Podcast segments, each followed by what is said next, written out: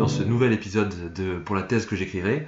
Aujourd'hui, je reçois Maya et Pierre. Je te laisse le choix, Pierre, de euh, commencer ou non, du coup, ma thèse en 180 secondes. Tu peux, tu peux laisser la main à Maya, d'accord, ok. Merci. Ok, Euh, euh, eh bien, euh, Maya, c'est quand tu veux. D'accord. Alors, euh, ma thèse s'intitule euh, Le nouveau mythe euh, du démos européen, fabrique, construction et mise en récit euh, du récit européen dans les programmes d'histoire et de géographie en France, euh, du traité de Maastricht à nos jours. Donc en fait, ma thèse commence en 1992, au moment euh, de la signature et de la ratification ensuite du traité de Maastricht qui institue en fait la citoyenneté européenne. Et euh, à ce moment-là, en fait, euh, l'éducation reste vraiment euh, l'apanage des États membres et la compétence exclusive des États membres. C'est-à-dire que chaque pays décide des programmes scolaires qui vont être attribués pour chaque niveau. Sauf que, en fait, l'article 126 euh, du traité de Maastricht explique que ça va être de la responsabilité de l'Union européenne de créer ce qui s'appelle un espace européen de l'éducation. Et en fait, euh, cet espace européen de l'éducation, il se crée et il se fabrique et il se met en place de manière un peu semi-clandestine euh, par des biais un peu euh, détournés.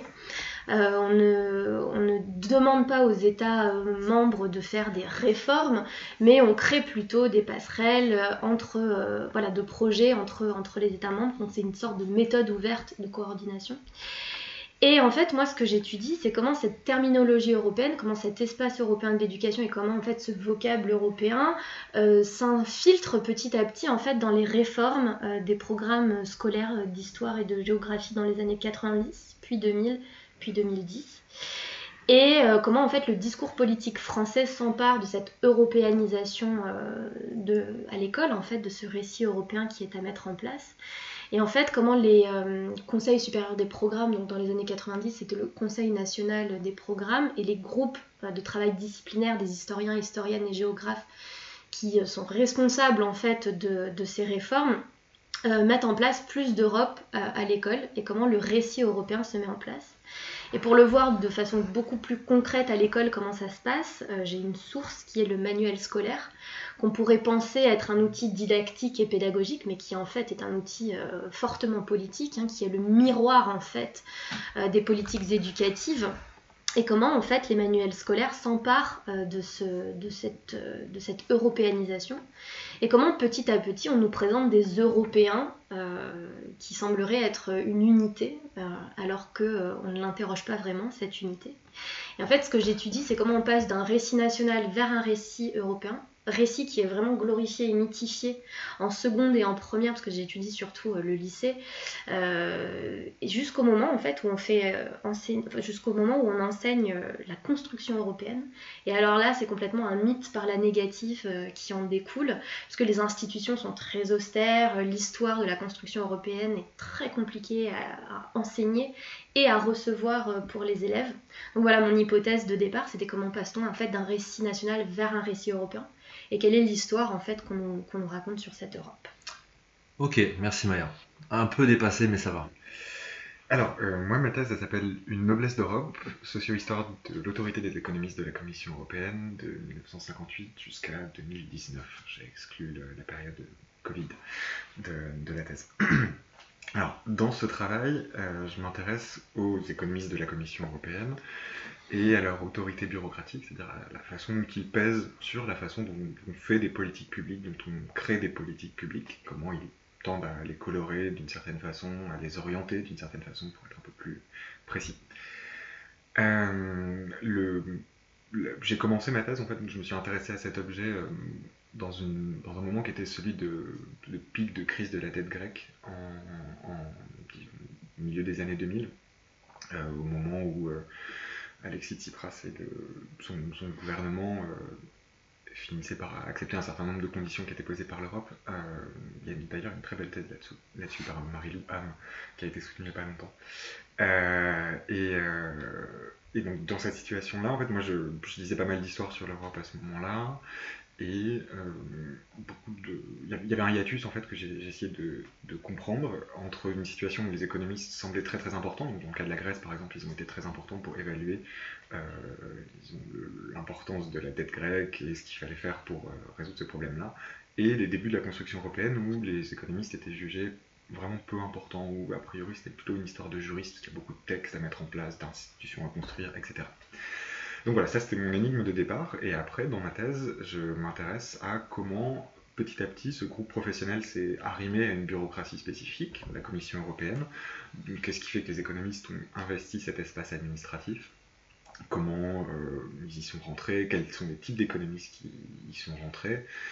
Euh, je montre en particulier que le champ universitaire, le champ académique était très très critique vis-à-vis de la Commission euh, européenne de la construction européenne, ce qu'on n'a pas forcément de façon intuitive en, réalité quand on pense à ces premières années-là, et comment petit à petit, en fait, les économistes ont quand même réussi à prendre pied dans cette institution, prendre pied dans de plus en plus de ses composantes administratives, et se sont mis à non plus s'occuper de, des sujets qui étaient uniquement ceux des économistes, euh, les politiques monétaires, les politiques, euh, euh, oui, notamment les, politiques monétaires, les politiques macroéconomiques, la gestion de la conjoncture, etc.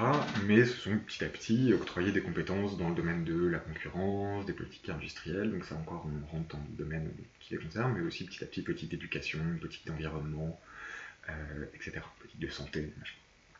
Euh, donc voilà, ce qui m'intéresse, c'est comment ils ont pris pied dans cette administration-là, comment ils ont euh, pris euh, une place importante dans la façon dont elles construisaient des politiques publiques et avec quel genre d'effet, Donc c'est ça la, fin, comment on y arrive, comment on s'installe et qu'est-ce que ça a comme effet en bout de chaîne sur les politiques publiques.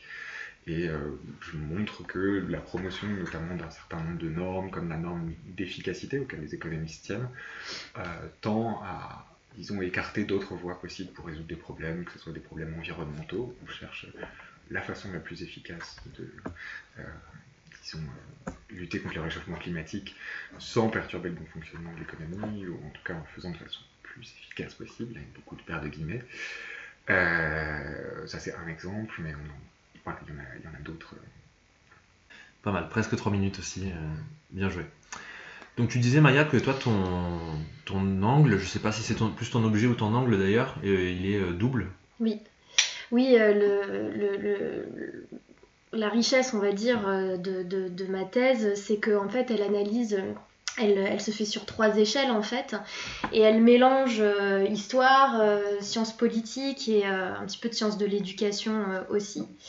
Et euh, en fait, dans ma, thèse est chronologique, c'est quand même une thèse d'histoire. J'étudie les ruptures et les continuités euh, euh, de, cette place que, prend l'Europe dans les, dans les programmes d'histoire.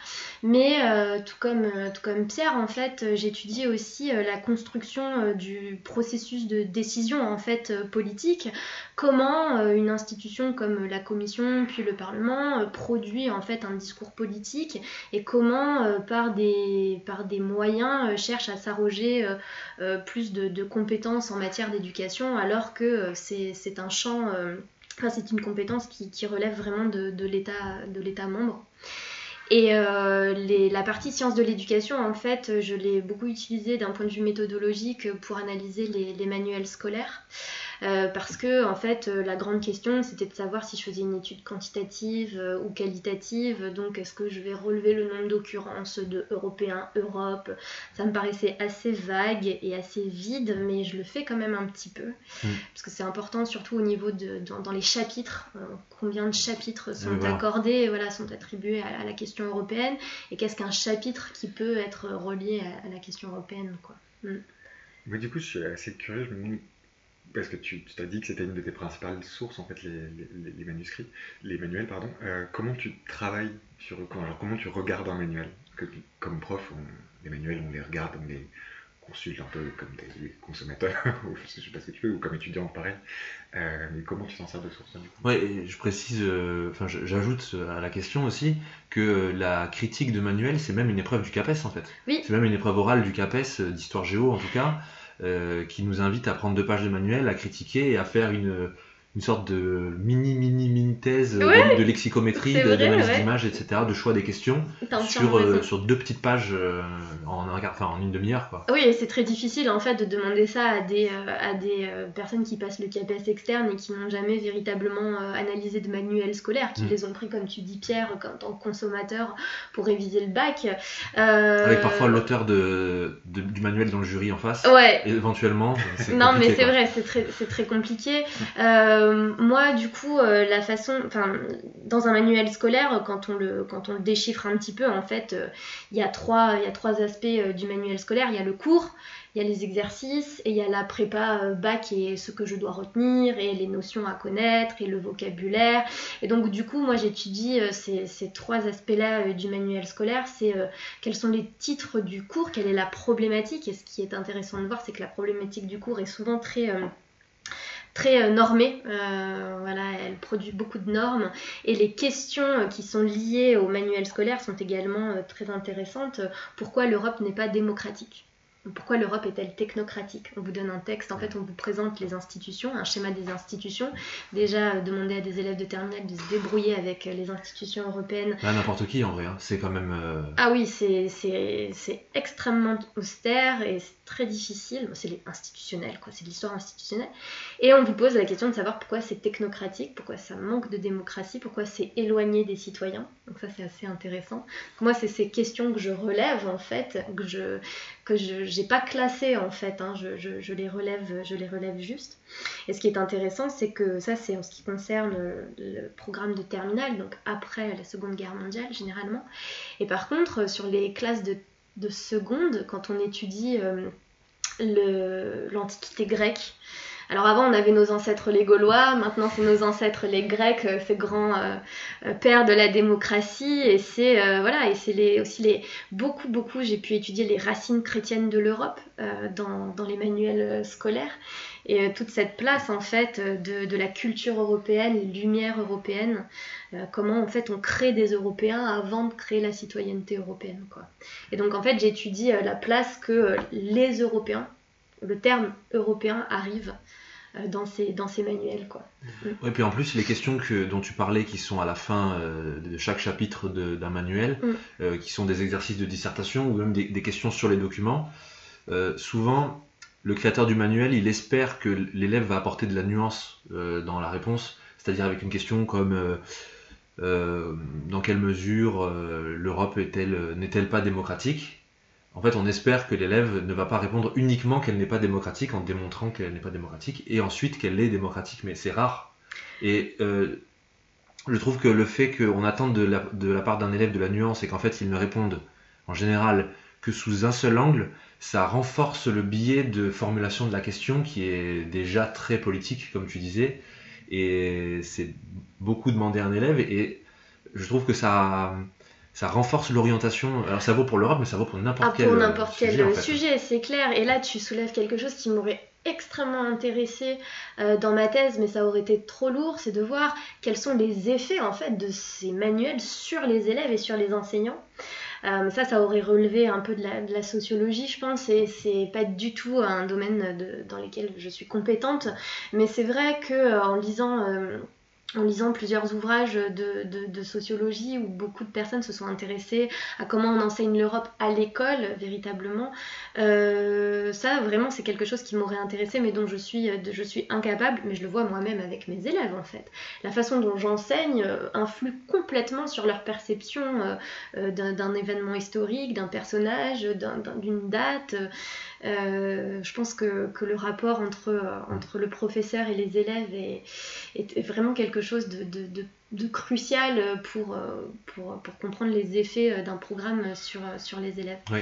Et Mm. puis, euh, bon, je vais un peu enfoncer une porte ouverte en, en disant ça, mais c'est vrai qu'on on nous, on nous bassine tout le temps avec le fait qu'on doit être neutre politiquement, euh, euh, sur la religion aussi, devant les élèves.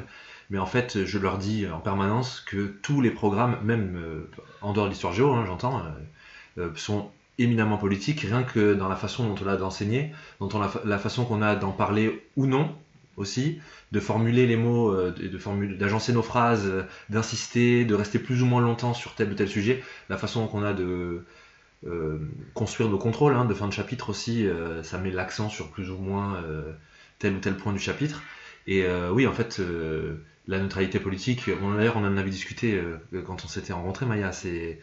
euh, en- parce qu'on s'est rencontré avec Maya, je précise pour les auditeurs, on s'est rencontré en formation euh, dans l'ESP, donc euh, aujourd'hui l'INSP, c'est-à-dire en formation quand on était tout jeune prof. Tout jeune prof, les néophytes. Et en formation, on nous répète beaucoup qu'il faut être neutre politiquement et qu'évidemment, il ne faut pas donner son avis ou au contraire critiquer politiquement telle ou telle tendance. Puis euh, en fait, on, le sait hein, de toute manière que c'est une mascarade. euh, Oui, bien sûr, surtout qu'avec des élèves de terminale, on commence à être dans la formation du citoyen en devenir et que eux-mêmes commencent à avoir des couleurs politiques euh, qui se dessinent petit à petit. Et c'est, je pense, aussi notre rôle de les accompagner dans les questionnements qu'ils ont. Le problème avec la question européenne, c'est que beaucoup d'élèves n'ont pas du tout conscience de leur double appartenance, en fait, de leur double citoyenneté, et que pour eux, les euros euh, qu'ils ont dans leur poche sont complètement un acquis. Euh, la paix en Europe, qui aujourd'hui est certes fragilisée, euh, est un acquis. Avec la guerre en Ukraine, il y a quand même eu aussi des, des- des questionnements qui ont, qui ont surgi chez, chez les élèves. Et ça, je trouvais que avec bon, ce grand cette grande tragédie que représente donc la guerre en Ukraine, on a quand même eu un sursaut de, de questionnement avec nos élèves et la place que sur la fragilité de la paix, la fragilité de la démocratie aussi. ouais. Et euh, par rapport à la formulation dans les programmes, justement, est-ce que tu, dirais qu'ils sont plus construits pour enseigner l'histoire de la construction européenne ou pour euh, faire des élèves euh, des citoyens européens?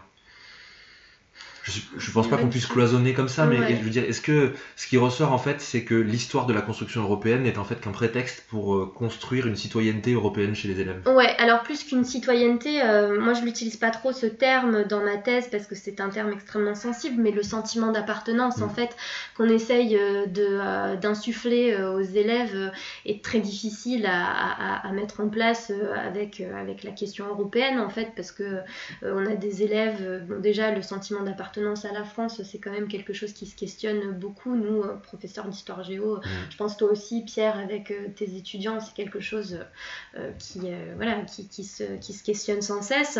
Euh, le, nous, en fait, je pense qu'on essaye surtout de former du citoyen, plus que du citoyen européen ou du citoyen français, juste quelqu'un qui va se questionner en fait sur le, sur le monde qui l'entoure.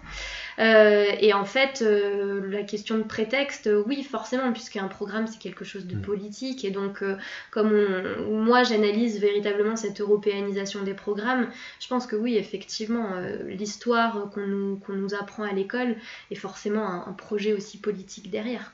C'est-à-dire qu'il n'y a jamais vraiment de chapitres ou d'éléments du programme qui sont euh, là pour la, dans l'absolu pour la beauté du savoir. C'est toujours des, c'est toujours des prétextes à aborder, oui. à essayer de comprendre pourquoi aujourd'hui on a cet héritage-là? D'ailleurs, même le titre euh, du programme que tu disais sur la Grèce, c'est les empreintes hein, de l'Antiquité. C'est-à-dire qu'on prend tous les chapitres sous un angle téléologique, c'est-à-dire par le futur, Ouais. en disant en fait de ces, ch- de ces époques-là, il nous reste ça. Ouais.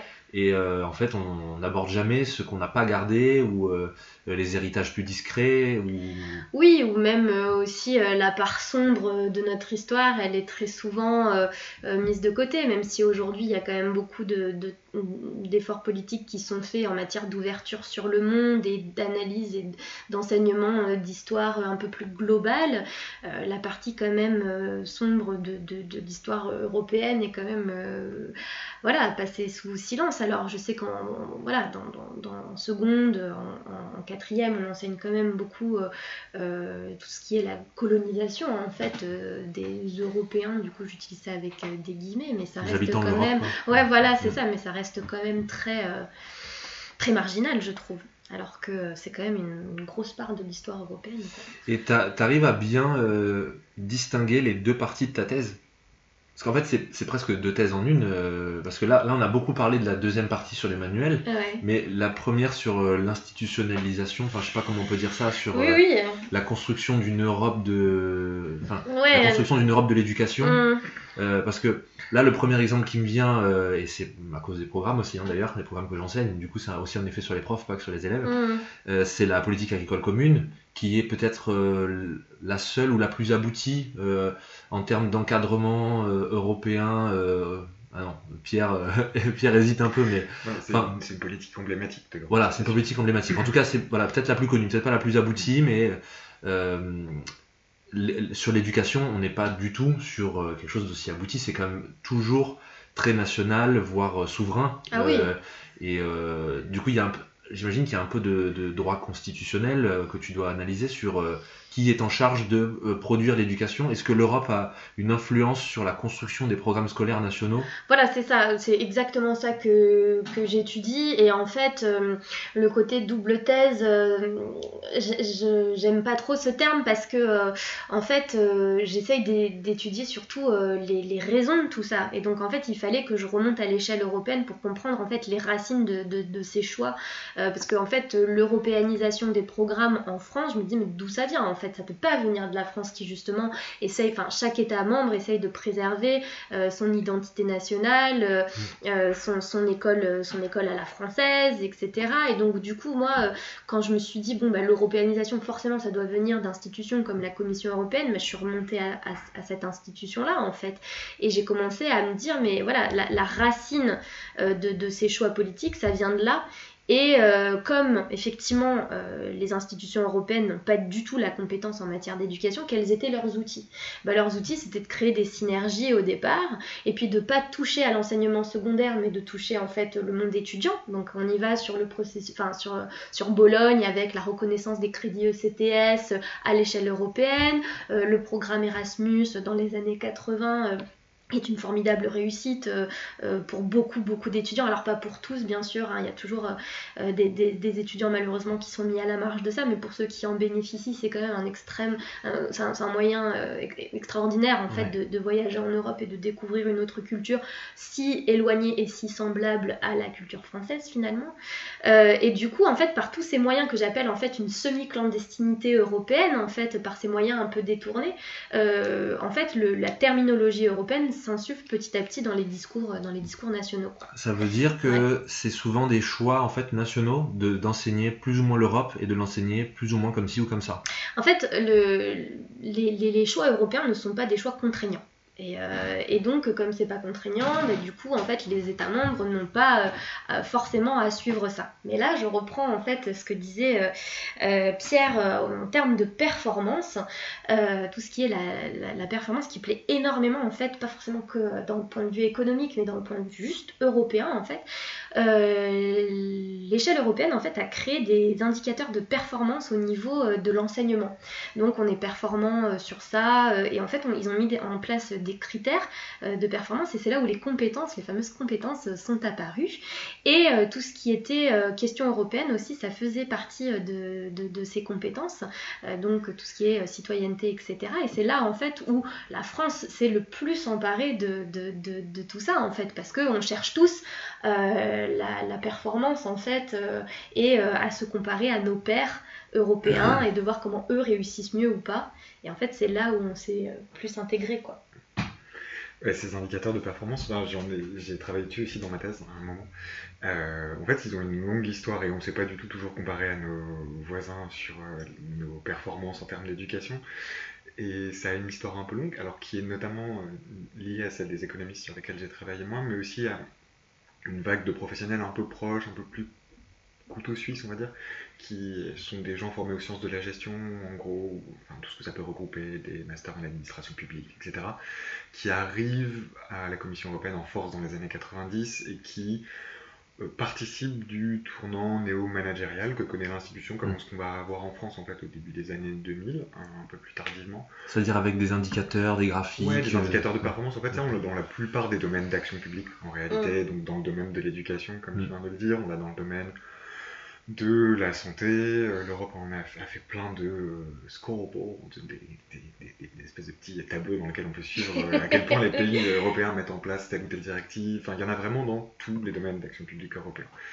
Et ça, c'est une façon effectivement de, gouverner, gouverner par des indicateurs, une, espèce de gouvernance douce. Effectivement, on oblige à rien faire, mais on force la comparaison. L'Europe a des compétences pour contraindre les pays hein, dans certains domaines d'action publique, mais là, dans les questions d'éducation, dans d'autres domaines, effectivement, c'est quelque chose qui est plus, euh, plus disons, euh, subtil, qui passe par des indicateurs qui peuvent donner, en tout cas au niveau national, des bons prétextes pour la comparaison. Et je pense qu'on le voit aussi un peu aujourd'hui dans le débat euh, qui nous entoure sur la réforme des retraites. En fait, c'est un peu la même chose, c'est la même idée, c'est-à-dire qu'on va utiliser des indicateurs que produit la Commission sur tous les pays de façon homogène dans la zone, dans la zone euro, dans l'Union en général, on dire voilà regardez selon tel indicateur bah, l'âge de la retraite il est plus haut ici sauf que en fait voilà, il y a les indicateurs qu'on retient, mais les indicateurs qu'on retient pas aussi. comment on calcule euh, la pénibilité au travail, mm. euh, le, voilà, est-ce que les le bien-être, euh, le bonheur, là, ça c'est justement ce qu'on voit en seconde d'ailleurs sur les indicateurs de développement qui sont très européo-centrés à l'échelle du monde, très occidentalo-centrés. oui, et d'ailleurs ce que tu dis sur comment on appelle ça, le management public en fait. c'est euh, ça, nous, je sais pas si c'est ton cas Maya aussi, mais euh, moi je le vois depuis que je suis rentré dans le métier, c'est-à-dire à peine 5 ans, euh, les proviseurs, les directions, les personnels de direction s'emparent de plus en plus de ces outils-là, de ces indicateurs, et nous balancent en, en, assemblée, en commission pédagogique, en enfin toutes les réunions euh, possibles, des graphiques, euh, des euh, trucs en barre, en courbe, des indicateurs avec des chiffres, des tableaux Excel, avec les moyennes des classes, comparées d'une année sur l'autre par rapport aux profs, par rapport aux SP, par rapport à... Et en fait, avec des couleurs évidemment, et donc on est plus ou moins... Enfin, même si c'est pas forcément le message conscient qui est envoyé, nous, ce qu'on reçoit, ça peut être... ah oui, je suis je suis dans les oranges, je, là cette année je n'ai que 11,63 et avec bien sûr des acronymes lisibles. C'est, enfin, j'ai l'impression que c'est un peu, euh, même je crois que dans le milieu hospitalier aussi c'est beaucoup ça, euh, euh, puisqu'il y a toujours la question de la rentabilité aussi derrière qui revient. Maya, du coup, si je comprends bien, en fait, les, les, deux sujets, enfin le, je sais que t'aimes pas trop ça, mais disons que euh, les, deux parties de ta thèse euh, et comment elles sont emboîtées, c'est un peu aussi une logique de cascade, c'est-à-dire euh, comment ça naît d'abord sur un plan institutionnel et, aussi comment ça se reflète ensuite dans les manuels, alors même que, comme tu disais, ce n'est pas imposé. Oui, tout à fait. C'est exactement ça. Et en fait, c'est en entonnoir en fait. à chaque à chaque chapitre, j'ai découpé en fait ma thèse en trois trois grandes parties, trois chapitres. Hein. en fait, les années 90 jusqu'aux années 2000, euh, puis 2000-2010, et ensuite je termine avec la réforme de 2014. J'ai pas osé aller à, celle de 2018. Euh, et en fait, à chaque fois, à l'intérieur de mes chapitres, j'étudie l'échelle européenne, puis l'échelle nationale, et ensuite euh, celle des manuels scolaires. Et c'est ça qui donne un peu l'impression de, double thèse, mais en fait, c'est vraiment une, une, thèse, puisque c'est vraiment quelle est la place que l'Europe a dans l'éducation. Et donc, du coup, cette éducation, c'est à l'échelle européenne, à l'échelle nationale et à l'échelle de l'école. quoi. Mm. Dernière question, euh, Maya, pour toi. Est-ce que tu vois une euh, évolution sur ta période entre le début et la fin? Euh, Est-ce qu'il y a une modification vraiment frappante dans la manière d'enseigner ou dans la manière dont les circuits détournés de l'Europe fonctionnent pour imposer, mais euh, suggérer euh, des choix d'éducation Ah oui, ça a très bien marché et la méthode des petits pas euh, ici, elle a complètement. Enfin, selon moi, mon hypothèse, c'était que ça, ça avait fonctionné et je trouve effectivement que oui puisque en fait au départ c'est vraiment à tâtons, on y va très très doucement, hein, c'est vraiment la compétence des États-nations et l'Europe n'est que subsidiaire en fait, elle aide les États à, créer des projets etc. Et ensuite avec ce dont tu parlais Pierre, avec cette, j'aime bien cette management doux, c'est un peu ça en fait, avec l'arrivée des compétences, avec l'arrivée de ces indicateurs, et eh bien en fait on a cherché véritablement à, faire une grande ouverture européenne et dans les années 2000, les manuels scolaires ont complètement euh, changé. En fait, on a l'apparition du terme les Européens euh, qui arrivent dans les programmes et, les derniers programmes de seconde, c'était les Européens euh, dans le monde en fait. Hein.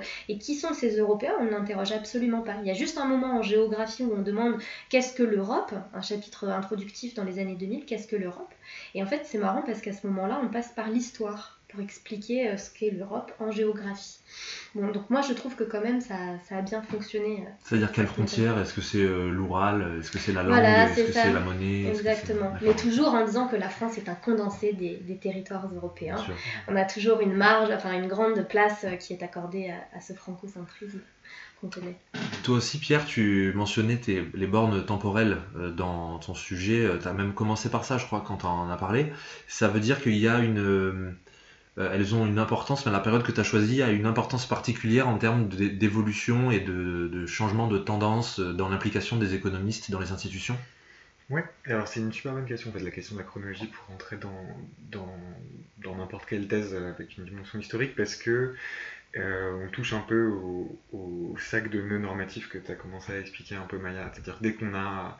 En fait, l'histoire, pour l'essayer de le dire très simplement, l'histoire telle qu'on l'a racontée ou construite en France, à la fois comme discipline universitaire et comme enseignement, depuis la fin du 19e jusqu'à la fin du 20e jusqu'à aujourd'hui, elle a d'abord été beaucoup nationalo-centrée, vraiment construite autour de l'État. Les historiens avaient une fonction de créateur du récit national.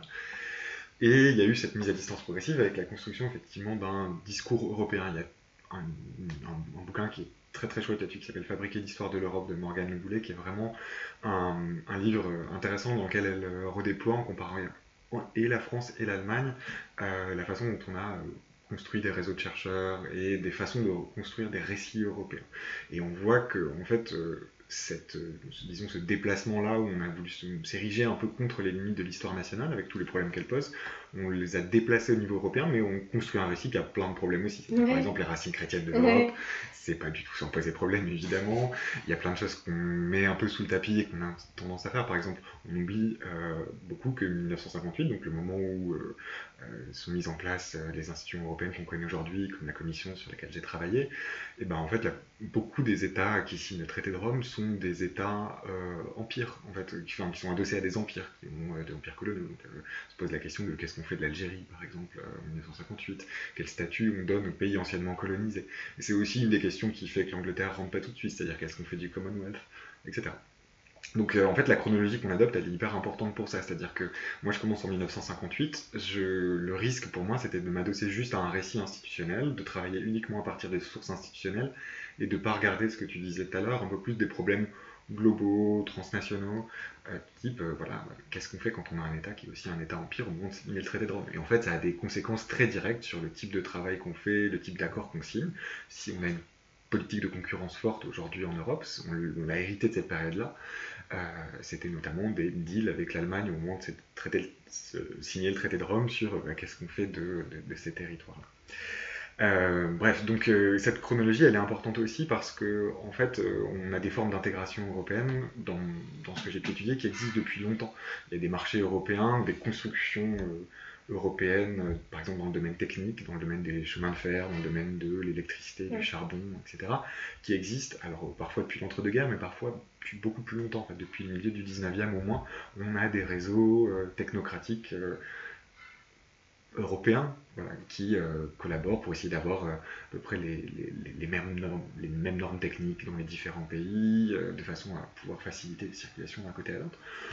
Une internationale technocratique qui s'est un peu adaptée aux différents régimes politiques, et la façon dont on coupe la chronologie au début, euh, ça nous amène à nous distancier ou pas de ça. Donc euh, en fait, même si formellement ma thèse commence en 1958, j'essaie de faire le lien avec tout ce qui vient avant. Sinon, c'est un peu, c'est un peu, euh, voilà, c'est trancher, trancher l'histoire. Par exemple, si je peux revenir sur le sujet des économistes. je vous ai dit tout à l'heure qu'une partie des économistes, enfin une grande partie du champ universitaire était à distance de la Commission européenne était assez contre et critique, ce qui n'est pas forcément intuitif aujourd'hui, au sens où on a beaucoup d'économistes qui travaillent là-bas, qui défendent des projets européens ou des propositions de réforme.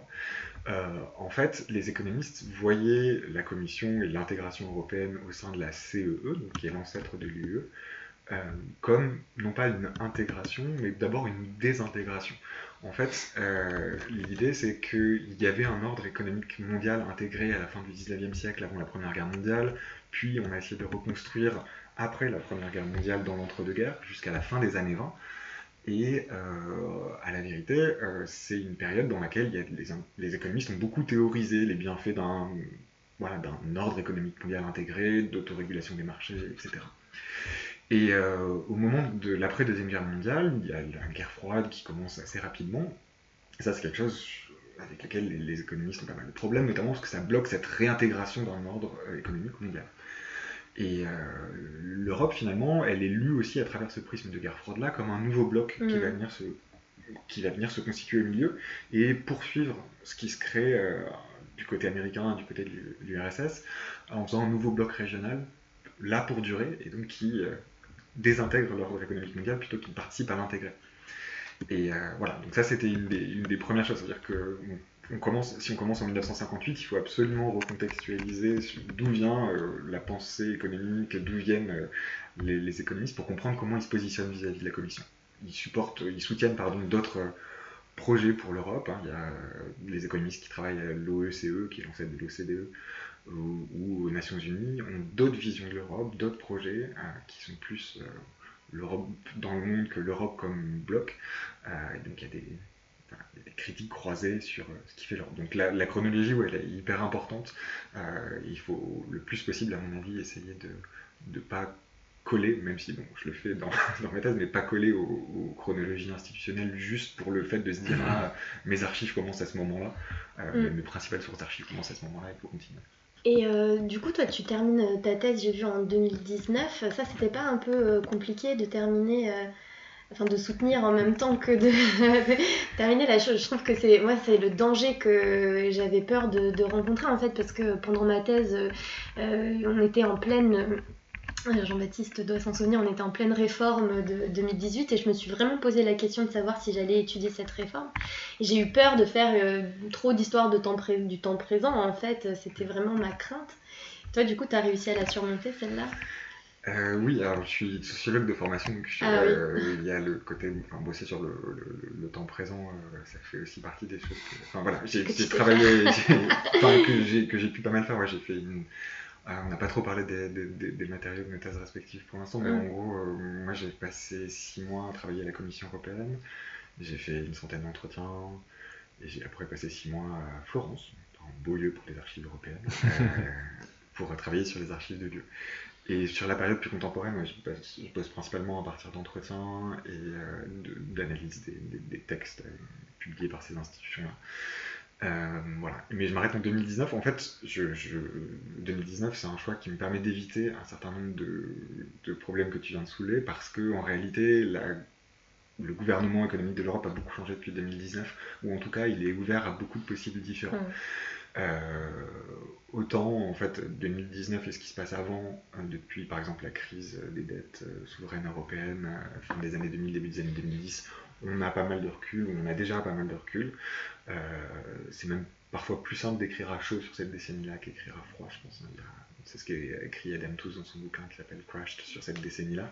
Donc on, a de la documentation, on a quand même un peu de, recul pour voir comment ça a été euh, géré au niveau européen cette décennie-là. En revanche, ce qui s'est passé depuis le Covid, on n'a pas beaucoup de recul. Il y a beaucoup de livres qui ont été publiés depuis sur euh, les différentes innovations qu'on a dû avoir à la Commission, mais surtout à la Banque Centrale Européenne. En fait, quel rôle on donne à ces institutions-là? Euh, quel est leur mandat? Est-ce qu'on peut l'étendre aux questions climatiques? Est-ce qu'on peut leur permettre d'intervenir de façon nouvelle en situation de crise, etc.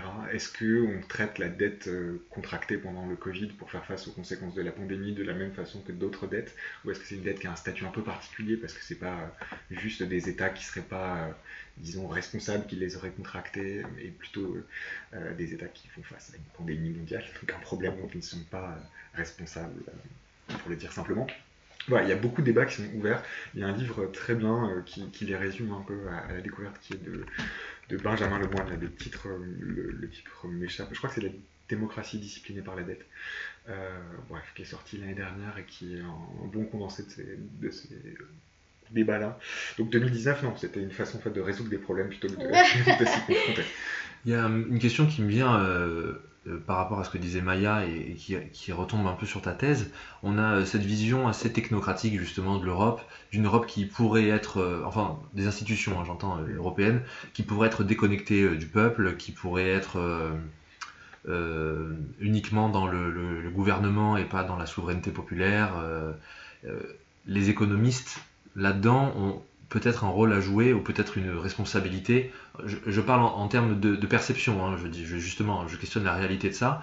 Est-ce que les économistes ont, sont plus que écoutés? Est-ce qu'ils ont un, poids déterminant dans les politiques budgétaires, dans les politiques, même dans les, directives hein, en général européennes un poids décisif au point que en fait on n'aurait qu'une Europe du budget, une Europe de l'économie euh, qui, euh, peut-être justement parce que les États-nations ont encore leur souveraineté, euh, peut se contenter d'être un peu hors sol, quoi. Ça, se contenter. Ok, alors il y a beaucoup de questions dans une seule question. alors sur la question démocratique, ça c'est vraiment quelque chose qui est, qui est un serpent de mer des débats sur l'Europe. Mm. depuis les années 60, 70, il y a cette thématique du déficit démocratique de l'Europe qui est très présente. Euh, notamment, alors l'une des raisons principales, c'est que les premières assemblées parlementaires européennes, donc l'équivalent de notre Parlement européen actuel, n'étaient pas élues. Euh, il n'y avait pas d'élection au suffrage, euh, enfin, elle n'est pas élue au suffrage, disons, direct comme on le fait aujourd'hui. Donc ça, ça a été un, posé un problème de légitimité en fait assez classique. Hein, le problème de légitimité des institutions politiques, c'est un truc très classique. Euh, donc ça, c'est vraiment une, disons, un, serpent de mer. du coup, on a eu tendance à euh, dire oui, bon, d'accord, on a, pas mal parlé de ce, problème-là, on l'a on un parti traité, maintenant on a des élections, etc. Euh, de fait, je pense que la question de est-ce que l'Europe est technocratique, euh, enfin oui, l'Europe est technocratique, c'est pas la question n'est pas vraiment là, c'est plutôt quel effet ça a sur la façon dont on, dont on prend les décisions. C'est pas forcément un reproche, une critique. Je veux dire, c'est une vision, c'est quelque chose qui revient souvent euh, mm. et qui peut, dans la bouche d'autres, peut être, peut être un reproche justement et, et parfois peut s'opposer justement à technocratique n'est pas démocratique parce que en fait c'est une affaire d'experts et les populations ne sont pas conviées au débat. Complètement. Alors, justement, est-ce que, les économistes euh, sont, sont là-dedans euh, je, vais arriver sur les économistes, je te promets. Mais euh, là-dessus, je pense que c'est vraiment, là on touche le, sac de non normatif qui est un peu compliqué à démêler sur, sur ce que c'est la démocratie à Bruxelles, notamment. C'est pas que à Bruxelles, mais pour le dire vite à Bruxelles.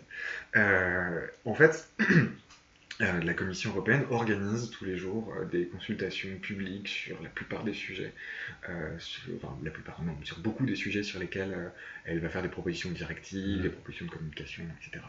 Donc elle va, elle va faire de la consultation, elle va voilà, ouvrir, donc là tu peux ouvrir ton ordinateur, je sais pas si tu t'intéresses aux questions énergétiques, en ce moment je suis à peu près sûr que la Commission a des, consultations ouvertes sur ces sujets-là, mais ça peut être un peu sur n'importe quoi.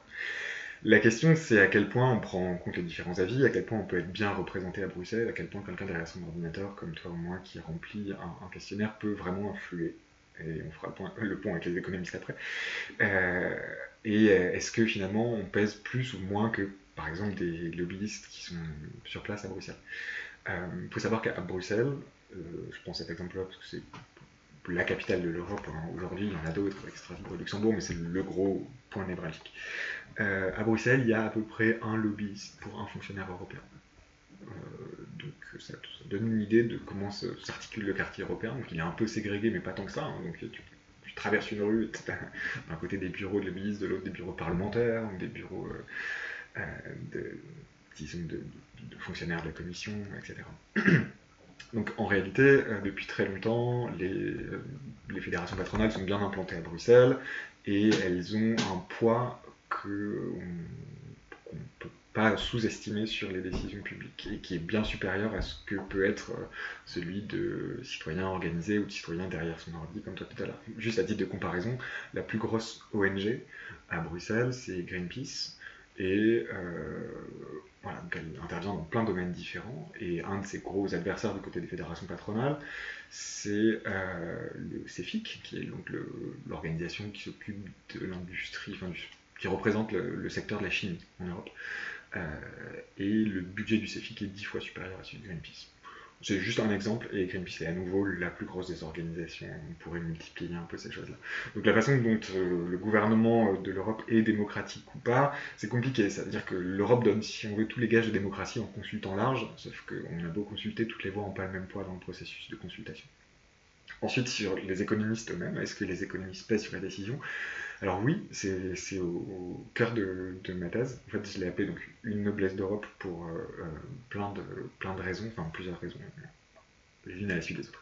La première, c'est euh, la consonance avec noblesse de robe, qui désigne cette frange de la noblesse qui était, disons, qui avait des positions importantes dans l'appareil d'État dans l'Ancien Régime en raison de leur titre académique.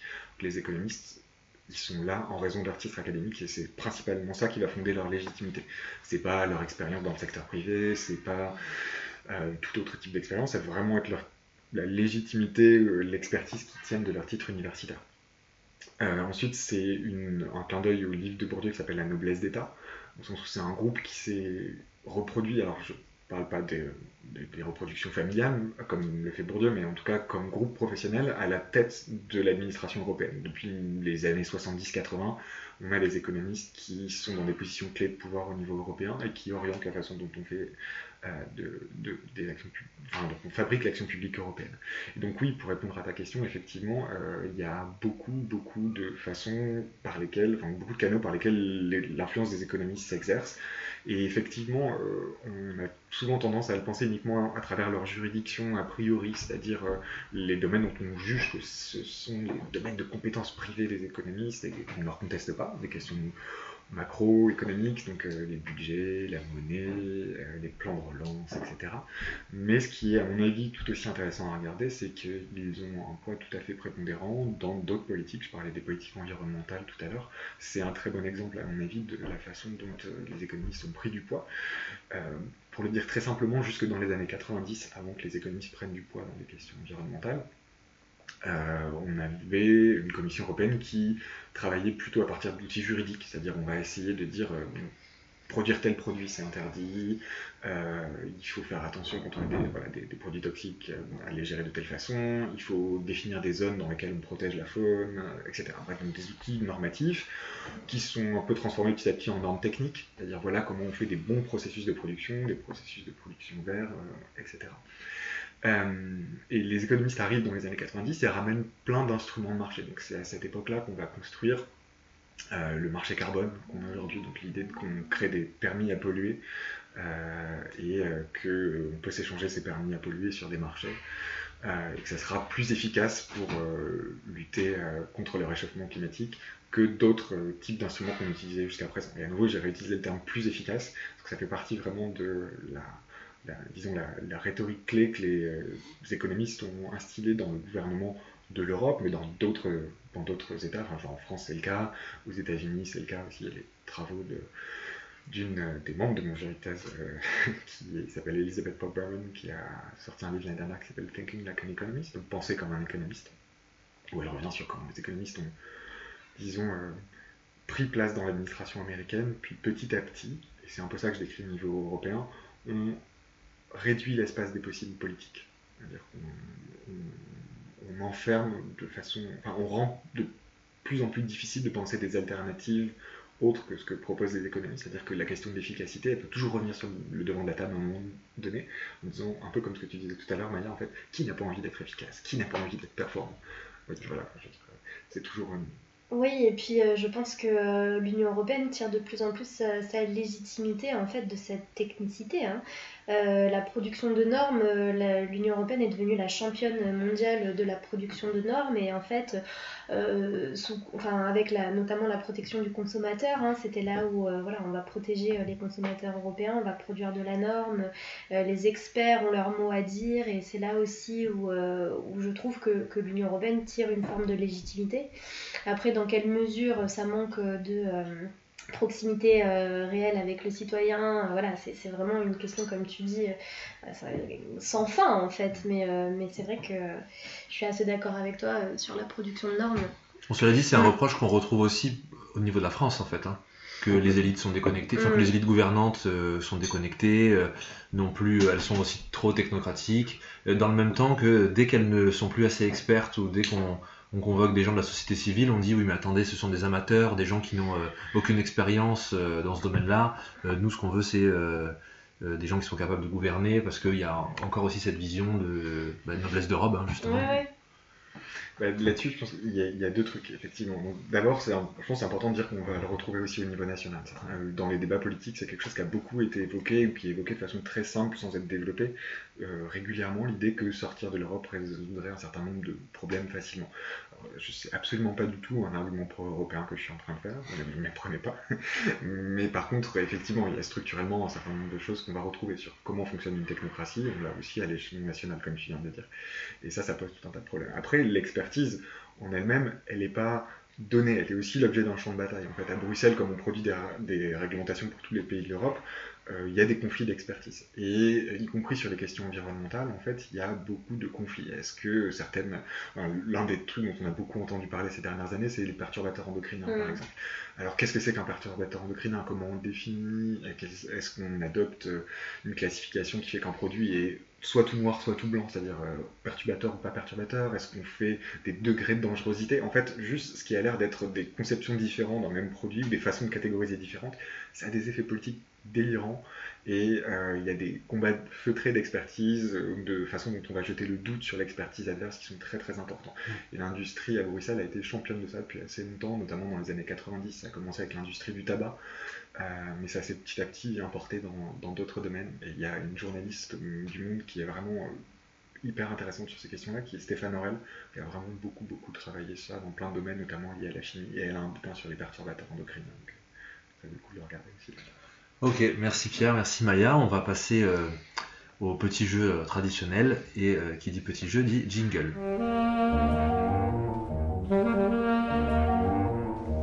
Le jeu, je ne sais pas si vous le connaissez, je vous donne des titres de thèse qui existent et d'autres qui n'existent pas. Et vous devez me dire s'ils existent ou non. Et s'ils existent, je serais intéressé que vous supposiez de quoi ils peuvent parler parce que en général, je choisis des, titres un peu euh, originaux. D'accord. Euh, je commence avec euh, Art et Parfum, deux points. Enjeu des collaborations artistiques pour la créativité et l'esthétique de marque sur le marché international de la parfumerie. Art et Parfum, deux points. Enjeu des collaborations artistiques pour la créativité et l'esthétique de marque sur le marché international de la parfumerie. Donc tu veux qu'on imagine de quoi ça parle Non, alors déjà, est-ce que ça existe ou pas Et ah. pourquoi pas Oui. Alors euh, dans quel euh, dans hmm. quel champ disciplinaire euh, Enfin, tu, tu, tu, dis que des thèses d'histoire? Non. Ah d'accord. Là, là, ce serait si elle existe, ce serait une thèse de commerce international et Europe. Ouais, sur comment on, crée la, la le, Enfin, c'est sur, ce serait sur, sur la, la, la, communication en fait, sur les, Ouais, c'est enjeu de collaboration artistique, donc euh, j'imagine, ouais. Ouais, Bon, pourquoi pas. C'est long, c'est long, c'est long comme, euh, comme, euh, comme titre, mais mon sujet est long aussi, mais oui, pourquoi pas. Ouais, Pierre aussi. Oui, oui, mais ça me semble pas, pas improbable. C'est en dehors des, des domaines disciplinaires qu'on connaît bien, mais ouais, ça me. Hmm, J'imagine que c'est plus quelque chose comme une comparaison qu'un truc intégré sur l'Union Européenne, mais peut-être, je sais pas comparaison entre je sais pas, les, artistes et des parfums en français, ce qu'on peut trouver ailleurs en Italie. Oui, c'est donc c'est une vraie thèse hein, soutenue euh, il y a un an, en 2022, à Sorbonne Université. Euh, deuxième thèse, outillage bifacial et outillage sur éclat au paléolithique ancien et moyen, deux points, coexistence et interaction. Mmh. Hmm. Thèse d'archéo. je suis pas du tout spécialiste, mais. Euh, outillage bifacial et outillage sur éclat. En paléolithique ancien et moyen, de points coexistence et interaction. Mais coexistence et interaction entre les deux euh, façons de, de travailler l'outil Oui, c'est ça, oui. Est-ce qu'il a, je, suppose, est-ce qu'il a coexisté des outils bifaciaux et des outils sur éclat au paléolithique? C'est précis. Hein. Ou est-ce qu'ils se sont euh, succédés? Est-ce qu'il y en a un qui hérite de l'autre? Vais chercher dans les arcanes de thèse.fr. De thèse.fr, ouais. Complètement, ouais. ok. Euh, hmm. J'ai aucune, aucune idée. Si ça peut être voilà, c'est ça. si l'outillage sur, sur, sur, éclat, je sais même, je sais pas, j'ai pas de connaissances là-dessus. Euh. Moi, je suis fasciné par les archéologues. Ouais, moi aussi. Bah, moi aussi, pas que je l'ai mise parce qu'elle me fascine. C'est une vraie thèse, oui, oui, oui, euh, thèse d'histoire, donc j'imagine d'archéo, hmm. à Paris 10, soutenue en 2000. Et euh, ouais. Euh, Incroyable, comme c'est précis. J'ai un vague souvenir du CM1 et de la 6ème où on nous présentait des silex, euh, certains qui avaient l'air effectivement d'être trouvés comme ça et d'autres qui avaient l'air d'être taillés. mais bifacio, ça veut dire qu'il y a deux faces. Ouais, J'en ai une autre. L'Europe de l'Union européenne est-elle une Europe des Européens?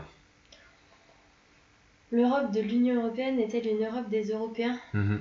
Hmm. Oui, bah, alors je sais pas si ça existe vraiment, mais en tout cas, euh, poser la question de l'identité européenne, euh, ça c'est assez classique. hein. L'Europe de l'Union Européenne, donc c'est ce dont on parle depuis tout à l'heure, en fait, c'est euh, est-ce que euh, l'Union Européenne serait démocratique? Bon, après, c'est un peu redondant, je pense qu'il y a un, un jeu de mots là-dessous, mais la question de l'identité, ouais, moi, ça me, pose, ça me paraît possible. Alors, moi, je trouve, je, je trouve que c'est plausible, évidemment, comme sujet. Après, en termes de formulation, Oui. ça ressemble un peu trop à un sujet de dissert. Oui, c'est vrai, c'est non, mais c'est vrai, c'est peut-être une. euh, C'est une peut-être une blague, oui. Ouais, je me suis dit que j'allais me faire griller là-dessus parce que ça ressemble vachement à un sujet, à un sujet de dissert, Bah oui, même d'Agreg ou de je sais pas quoi. euh, ça, oui, oui. Surtout que c'est, euh, enfin, ça interroge beaucoup les définitions des termes euh, Ah du oui, oui, sujet. Euh, J'en ai euh, un, un dernier. L'allégorie de l'Europe en France, de la Renaissance à la Révolution. Deux points. Iconographie d'un objet politique. L'allégorie de l'Europe L'allégorie de l'Europe en France, de la Renaissance à la Révolution. Iconographie d'un objet politique. Waouh, Alors, ça, ça me paraît assez probable, hein, comme euh, type de comme de thèse. oui. Comment on représente Donc l'Europe, ouais. Qui est Europe, euh, ouais. Oui, oui, oui, ça existe. euh, C'est un beau sujet. Ouais, celui-là je l'ai mis parce que je le trouvais euh, beau. J'avoue que euh, j'ai fait moins preuve d'imagination pour. euh, Enfin, je me suis fait vite griller sur les quatre. Euh, vous avez vite trouvé lequel était le, le mauvais. C'est une thèse soutenue en 2018 euh, à l'université Grenoble-Alpes en histoire. Merci, merci pour ce petit jeu. On va parler maintenant plutôt du, de, de la forme ou des coulisses de vos thèses, je sais pas comment on peut dire, des outils, euh, méthodes. Je vous ai euh, invités tous les deux, alors parce que euh, vos sujets euh, traitent de l'Europe, mais aussi parce que vous êtes tous les deux euh, euh, d'un côté de la barrière, euh, si j'ose dire, puisque du bon côté, toi, du coup. bah je sais Ça pas veut dire que justement. t'as soutenu. Ah oui. Puisque voilà, Pierre vient de soutenir, Pierre a soutenu il y a, il y a 4 mois du coup, hein, c'est ça Tu m'as dit décembre? Décembre 2022. Et toi Maya, tu soutiens dans deux semaines. Ouais. Et euh, ça, je suis très content d'avoir trouvé quelqu'un qui soutient dans peu de temps, parce Euh, que voilà. Euh, euh, c'est intéressant, euh, c'est intéressant d'avoir les, les deux points de vue à, à- à très court terme en plus. Oui, Pierre. surtout de la chance qu'elle ait accepté de venir alors qu'elle a sa soutenance Oui. dans deux semaines. Alors oui, là je me suis dit, je vais lui proposer maintenant, mais elle va me dire non, c'est sûr. Elle va me dire non, non, je suis trop stressé, ou alors je veux pas en parler, j'en suis, j'en suis saoulé, euh, ou alors j'ai trop de travail, j'en sais rien. Mais ouais, donc merci beaucoup Maya d'être venue pour témoigner de ça. Euh, Pierre, est-ce que toi tu peux euh, d'abord nous, nous raconter un peu, euh, nous expliquer comment étaient les, les dernières semaines euh, avant la soutenance et euh, les premières semaines après aussi, si tu veux bien, euh, ce, que, ce que tu veux bien nous en dire. Ouais. Euh, alors c'était une période qui était vraiment vraiment intense. J'avais la plupart de mes cours, donc j'enseigne à, à l'université en ce moment, et j'avais la plupart de mes cours de l'année à donner au premier semestre. D'accord. Et il se trouve que dans mon jury j'avais choisi aussi de mettre une, euh, une personne dont je vous ai parlé tout à l'heure, donc Elisabeth Bob Berman qui a fait ce livre sur les économistes dans l'administration américaine. Donc j'ai traduit ma thèse en anglais intégralement. Euh, Tu l'as écrite en français puis traduite? Oui, c'était long.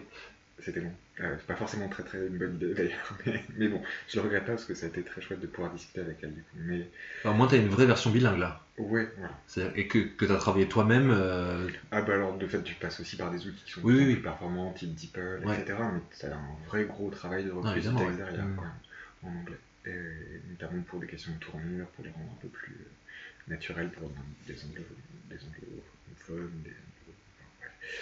Euh, donc c'était très très intense comme période, c'est arrivé assez vite et euh, j'ai reçu mes rapports, enfin donc les pré-rapports, deux trois semaines avant. Je sais pas si tu les as eus. C'est mercredi que je dois les avoir. Voilà. on, est, on est samedi. Voilà. Et, euh, pour celles et ceux qui ne connaîtraient pas, en gros, les pré-rapports, c'est, disons, dans dans chaque jury, il y a deux personnes qui sont nommées, qui sont rapportrices ou rapporteurs, et qui euh, sont juridiquement chargés d'autoriser la soutenance. Voilà, c'est eux qui disent si la thèse est soutenable, et ils émettent un premier avis, ils posent quelques questions, font quelques critiques, et l'idée c'est de préparer la première partie des discussions. Et en général, ça dépend des disciplines, mais par exemple, pour ma soutenance, et régulièrement dans les disciplines que je connais, la soutenance se déroule de la façon suivante. On fait un exposé introductif qui est compliqué à faire parce qu'on parle à la fois à son jury, puis aux gens qui sont derrière. euh, sont- il faut parler à ses parents, à ses amis, des gens qui sont là parce qu'ils nous aiment bien, mais ils n'ont pas forcément de passion spécifique pour les programmes de politique industrielle des années 70 en Europe. Euh, et un jury très, enfin, de spécialistes, ou en tout cas de, de- de gens qui sont vraiment des, des universitaires reconnus, qui sont là pour discuter des aspects particuliers de la thèse ou la thèse dans son ensemble. Et euh, donc ça, ce, ce pitch-là dure, euh, bah, ça dépend des disciplines, mais moi ça durait 15-20 minutes, en gros, ce, ce thème-là. Ensuite, mes directeurs de thèse ont pris la parole euh, pour dire que j'étais une personne gentille et que c'est cool de travailler avec moi. Ce, qui, ce qui est leur rôle, Enfin, c'était c'était super, on pourra en parler plus tard. Et après, il y a les deux rapporteurs. Donc, c'est les deux premières personnes à prendre la parole qui vont, voilà, qui reprennent un peu, en général, hein, la liste des questions qu'ils ont posées dans leur rapport et euh, qui donc euh, lancent la partie un peu plus discussion scientifique de la soutenance, un peu plus intense. Donc ça veut dire que euh, dans les rapports que tu as déjà reçus, il y a, euh, comme tu dis, des questions qui ressemblent à ce que euh, les, les personnes vont poser. Mm. Donc tu peux t'y préparer. Ouais, exactement. Et ça, en fait, c'est ce qui rend la période avant intense. En fait, il y a une période de préparation en question. En général, ce qu'on fait, bon, on choisit pas du tout nos membres de jury au hasard. Il y a toute une question, toute une série de questions, disons, importantes à, à avoir en tête. D'abord, l'une des plus importantes, c'est un équilibre euh, en termes de sexe ratio. Ensuite, euh, quand on est à cheval sur plusieurs disciplines comme nous, c'est des équilibres en termes de disciplines. Est-ce que je fais venir des politistes, des sociologues, des historiens, dans quelle proportion, etc. C'est toi, c'est c'est- officiellement, c'est quoi ton domaine? Alors, officiellement, c'est sciences de la société. Euh, ce qui permet de dire tout et n'importe quoi. Je suis sociologue de formation, mais j'ai fait aussi beaucoup d'histoire.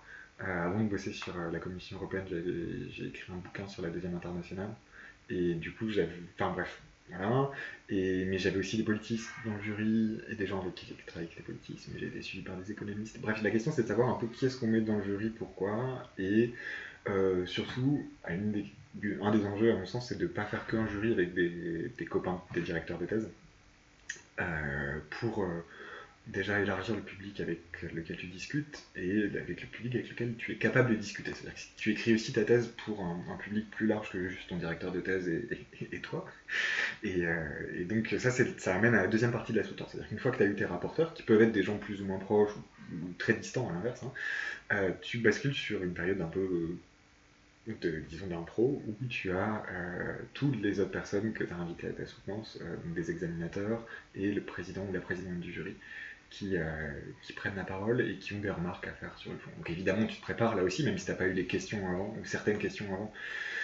Tu, as des, fais des espèces de fiches sur ces gens-là où tu connais leurs intérêts de recherche. Souvent, tu n'as pas besoin de faire ça. Et tu te doutes un peu de ce que vont être les questions qui vont être posées, ou en tout cas la direction générale que ça peut prendre.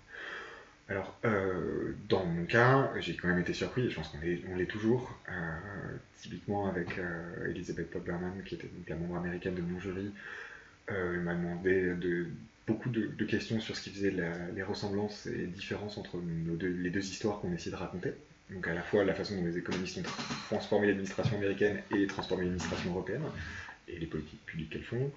Euh, ça, c'était quelque chose auquel j'aurais dû m'attendre, mais auquel bizarrement j'étais pas. euh, Enfin, je, je m'en suis pas si mal sorti, mais en tout cas, c'était, ça demandait vraiment Mhm. d'être bien dedans sur le moment.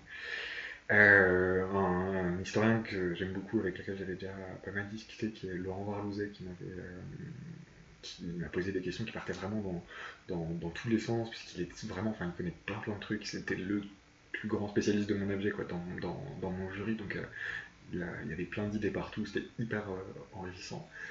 Et ça finissait par ma présidente de jury, qui est Jeanne Lazarus, qui est prof à Sciences Po, qui n'est pas spécialiste d'Europe, mais qui a travaillé sur les économistes et qui est, disons, une des grandes spécialistes de sociologie économique euh, en France aujourd'hui. Et j'étais super content de l'avoir euh, dans mon jury, parce que j'aime beaucoup ses travaux, même si, euh, disons, on n'a pas forcément le- les mêmes backgrounds théoriques, on n'a pas forcément les mêmes outils et les mêmes marottes, mais c'est vraiment une personne qui peut discuter d'un peu tout et qui rend tout intéressant. Donc euh, j'ai aussi appris pas mal de trucs à ce moment-là. C'est toi qui vas chercher les rapporteurs, les rapportrices? Alors formellement, c'est c'est le directeur qui les invite. D'accord. Euh, les membres du jury et les rapporteurs, etc. Et t'en discutes avec mais lui, ouais, euh, en ouais. général, enfin, je sais pas ce que c'était pour toi, mais moi, moi c'est quelque chose qu'on a discuté ensemble. Tu suggères, euh, c'est ça Ouais, Ouais, voilà, ok. ouais, typiquement, la, la présidente du jury, c'est moi qui l'avais suggéré. Ok, ouais. Les, et du coup, les, les semaines qui ont, qui ont suivi, euh, comment, comment ça. Donc, tu, tu continues d'enseigner Ouais. Ouais. Et il y a, il y a une, une part de soulagement, mais aussi, j'imagine, une part de vertige aussi, euh, de, de vide. euh. Alors, déjà, dans les semaines qui ont suivi, il y a les heures qui ont suivi. Et ces heures-là, elles sont très bien.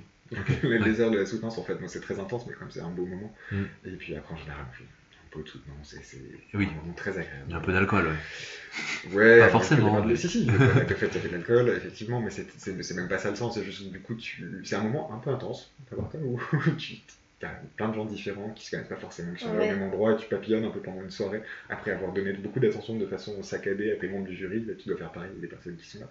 Mais c'est un très très chouette moment, et moi vraiment j'ai été hyper chanceux, avait vraiment la plupart de mes très très bons amis qui étaient là. Et ça, c'était très chouette. Le moment après, alors moi j'ai enchaîné, ça a été très euh, intense parce que j'avais beaucoup de cours à donner encore et surtout, donc c'était juste avant les vacances de Noël et j'ai pas pris de vacances à Noël parce que, pourtant j'en avais besoin, mais parce que je préparais un projet de recherche pour le CNRS. En gros, euh, chaque année, pour les concours de recrutement CNRS, euh, qui est un des organismes qui recrute euh, après les thèses, il y a une deadline en janvier, début janvier. Je, je pense qu'elle est là pour décourager les gens de faire des travaux. Bah, si tu n'es pas capable de renoncer à tes fêtes de Noël, ce n'est pas la peine de postuler au CNRS. Euh, non, je, je plaisante, mais c'est vrai qu'elle est, elle est placée un peu bizarrement, cette, euh, cette deadline-là. Et donc, du coup, j'ai dû écrire un projet de recherche euh, nouveau à cette période-là, ce qui demandait beaucoup de travail. Alors, j'avais un peu anticipé en amont, évidemment, mais euh, c'était assez intense comme période. Et j'ai plutôt pris du repos en janvier, parce que j'avais moins de cours à ce moment-là. Et euh, j'avais rendu le CNRS, enfin le projet CNRS, donc, euh, donc là c'était plus facile de reprendre du temps. Et donc là le temps se ralentit, les obligations qu'on a euh, sont plus les mêmes, la pression retombe un peu. Et alors il y a plein de choses, ça libère du temps pour faire plein de choses, pour militer par exemple, pour euh, aller au ciné, pour, enfin vraiment pour plein de trucs très différents. Et ça c'est assez chouette. Euh, ça me permet de voir aussi euh, ce que, de façon moins joyeuse, éventuellement ce que le, la fin de thèse peut avoir permis de mettre sous le tapis un peu en termes de, de problèmes ou de questions à régler. Et puis effectivement il y a la question de l'incertitude. Effectivement tu es tenu pendant plusieurs années par euh, un manuscrit que tu dois terminer, à un endroit où tu enseignes, où tu fais ta recherche. Et bah là, tu passes dans des temporalités plus courtes où il faut postuler, comme je suis en train de le faire en ce moment, à des postes de maître de conf, euh, de prof, enfin, premier grade de prof à l'université, euh, à des contrats postdoctoraux, donc des contrats courts de recherche pour 1, 2, 3 ans, euh, etc. Donc ça, ça disons que tu, tu passes d'un horizon assez long terme à des horizons court moyen terme avec beaucoup d'échéances euh, qui s'emboîtent, qui, qui fait un changement assez brutal en fait. Si tu un conseil que tu devais donner à Maya, euh, alors pas forcément ce que tu veux d'ailleurs, mais euh, quelque chose par exemple euh, auquel tu n'avais pas pensé dans les semaines avant la soutenance ou pendant la soutenance, et où tu t'es dit, ah ça, ça peut être quelque chose de positif, hein, disant, ah je pensais pas qu'on serait aussi gentil, ou je, dis des banalités, hein, mais ah je pensais pas que ça pouvait tourner comme ça, je pensais pas que ça pouvait être si dur, j'en sais rien, mais est-ce qu'il y a quelque chose où tu te dis, ah ça j'aurais bien aimé qu'on me le dise? Avant Alors moi j'ai eu beaucoup de chance. J'ai été bien accompagné par des amis euh, qui avaient déjà soutenu des thèses. Euh, et, et du coup on a pu me dire beaucoup de choses avant la soutenance. Mais du coup je pense qu'il y a deux choses à mon avis qui sont bien qu'on peut donner comme conseil pour des gens qui vont bientôt soutenir. La première, euh, enfin, en tout cas pour ce qui était les problèmes que j'ai rencontrés, c'est des problèmes de stress principalement, comment on gère cet événement-là, Mhm. etc. La première chose à avoir en tête, c'est que même si le jury est composé de gens brillants, comme c'était le cas pour moi, on est quand même nous-mêmes les meilleurs spécialistes de notre objet. Donc euh, voilà, de, facto, euh, c'est quand même toi qui connais mieux ta thèse. Euh, souvent, quand on écrit un manuscrit, ça peut être, des fois, peut être un peu long. Je la thèse, moi, euh, 400, 550, je sais bref, beaucoup de pages. Mais en fait, il y a le double ou le triple qui a été écrit euh, avant. Il y a plein de matériaux qu'on n'utilise pas parce qu'ils permettent pas de rentrer dans le fil narratif qu'on a envie de donner à notre thèse, etc. Donc on a plein de ressources pour rebondir sur les questions. L'idée, c'est d'essayer d'arriver le plus reposé possible, mais a priori, on va pas se faire surprendre sur, euh, sur des questions pièges de savoir si est-ce que le Danemark était dans la deuxième vague d'intégration. Donc ça, ça, tu peux souffler. C'est pas, pas l'enjeu d'une soutenance euh, de, à ce moment-là. Je pense que le, le bon conseil à avoir, c'est euh, faire des auditions. C'est-à-dire t'entraîner à répéter ton speech, euh, le faire, le répéter deux, trois fois la veille, éventuellement le matin même selon quand tu soutiens. Voilà, essayer de rendre ça fluide, et d'essayer d'écrire quelque chose de, de simple, des phrases courtes, enfin, vraiment de, bosser ça et bosser la capacité à répondre aux questions. Donc, bosser à partir des rapports, essayer d'imaginer les questions qui peuvent tomber et voir s'il y a des points de ta thèse où tu te sens un peu faible ou légère et ou sur des questions théoriques éventuellement qui pourraient te faire coincer, préparer une de réponse à des questions un peu... Voilà. Moi je, vois que j'avais des questions théoriques sur des notions que j'utilise dans la thèse, et ben j'avais préparé des petites fiches en gros que que je peux tasser ou que j'avais sur mon discours de soutenance au cas où j'avais un trou. Mmh. Oui, moi je prends ça véritablement comme un exercice de style. Hein. C'est vraiment un exercice rhétorique, une soutenance de thèse, c'est quelque chose qui se prépare euh, pendant plusieurs années. Et en fait, la soutenance, c'est un peu la cherry on the cake. Quoi. Mais après, le travail de fond, il est là. Et euh, moi, donc, du coup, en ce moment, je suis en plein. Euh, euh, travail de, préparation de cette orale et euh, du coup euh, c'est à peu près 20 minutes de présentation mais en fait, là, euh, tu montres pas du tout ton aspect, euh, ta, technicité. En fait, là, tu reviens véritablement, euh, c'est presque introspectif, hein, je trouve. C'est quels ont été les éléments déclencheurs, comment, comment, comment, tu en es arrivé à te poser ces questions, comment tu as formulé ton hypothèse, les choix que tu as fait aussi. les choix que tu as fait, exactement, les renonciations, les difficultés qu'on a pu rencontrer, parce que c'est quand même un, un chemin semé d'embûches. Et en fait, j'aimerais rajouter quelque chose, c'est que dans, mon jury de thèse, moi euh, j'ai deux membres qui ont été dans mon comité de suivi euh, pendant euh, ces dernières années. Alors le comité de suivi, c'est un organisme, enfin c'est une, pardon, c'est une institution de l'école doctorale qui existe depuis 2016 et en fait, c'est un pare-feu pour éviter en fait les débordements et les problèmes qu'un doctorant ou qu'une doctorante peut rencontrer avec son ou sa directrice, euh, directeur de thèse, euh, parce qu'il y a eu des abus en fait des directeurs de recherche qui ne répondaient pas aux mails, ou alors des cas euh, problématiques entre voilà entre un doctorant et son et son directeur. Et du coup, il y a cette institution qui s'est mise en place. et donc moi, j'ai deux membres du comité de suivi qui m'ont suivi en fait pendant cinq ans et qui m'ont déjà posé plein de questions tout au long de ces cinq dernières années. Notamment euh, la question que tu soulèves, Jean-Baptiste, sur la double thèse, euh, sur, euh, sur l'objet de, de, recherche, pourquoi je me suis cantonnée à, à, à, la France et pourquoi j'ai pas fait une étude comparative entre des manuels de plusieurs, de plusieurs pays. Te poser cette question. Voilà, non mais c'est un vrai, vrai mmh. projet. C'est un très gros projet. J'avais pas les, les, ressources matérielles, logistiques, financières. mais c'est vrai. C'est une thèse là pour le coup. Mais bien sûr, c'est mmh. un magnifique, un magnifique projet euh, qu'il faut absolument euh, creuser, euh, mais je sais que ça c'est quelque chose sur lequel on va, on, va m'interroger. Et donc voilà, c'est quelque chose que je prépare depuis maintenant six mois avec ma directrice de thèse, les petites fiches dont tu parles, mais c'est évident qu'il faut vraiment les avoir sous le coude. Et le plus dur pour moi, ça a été de relire ma thèse.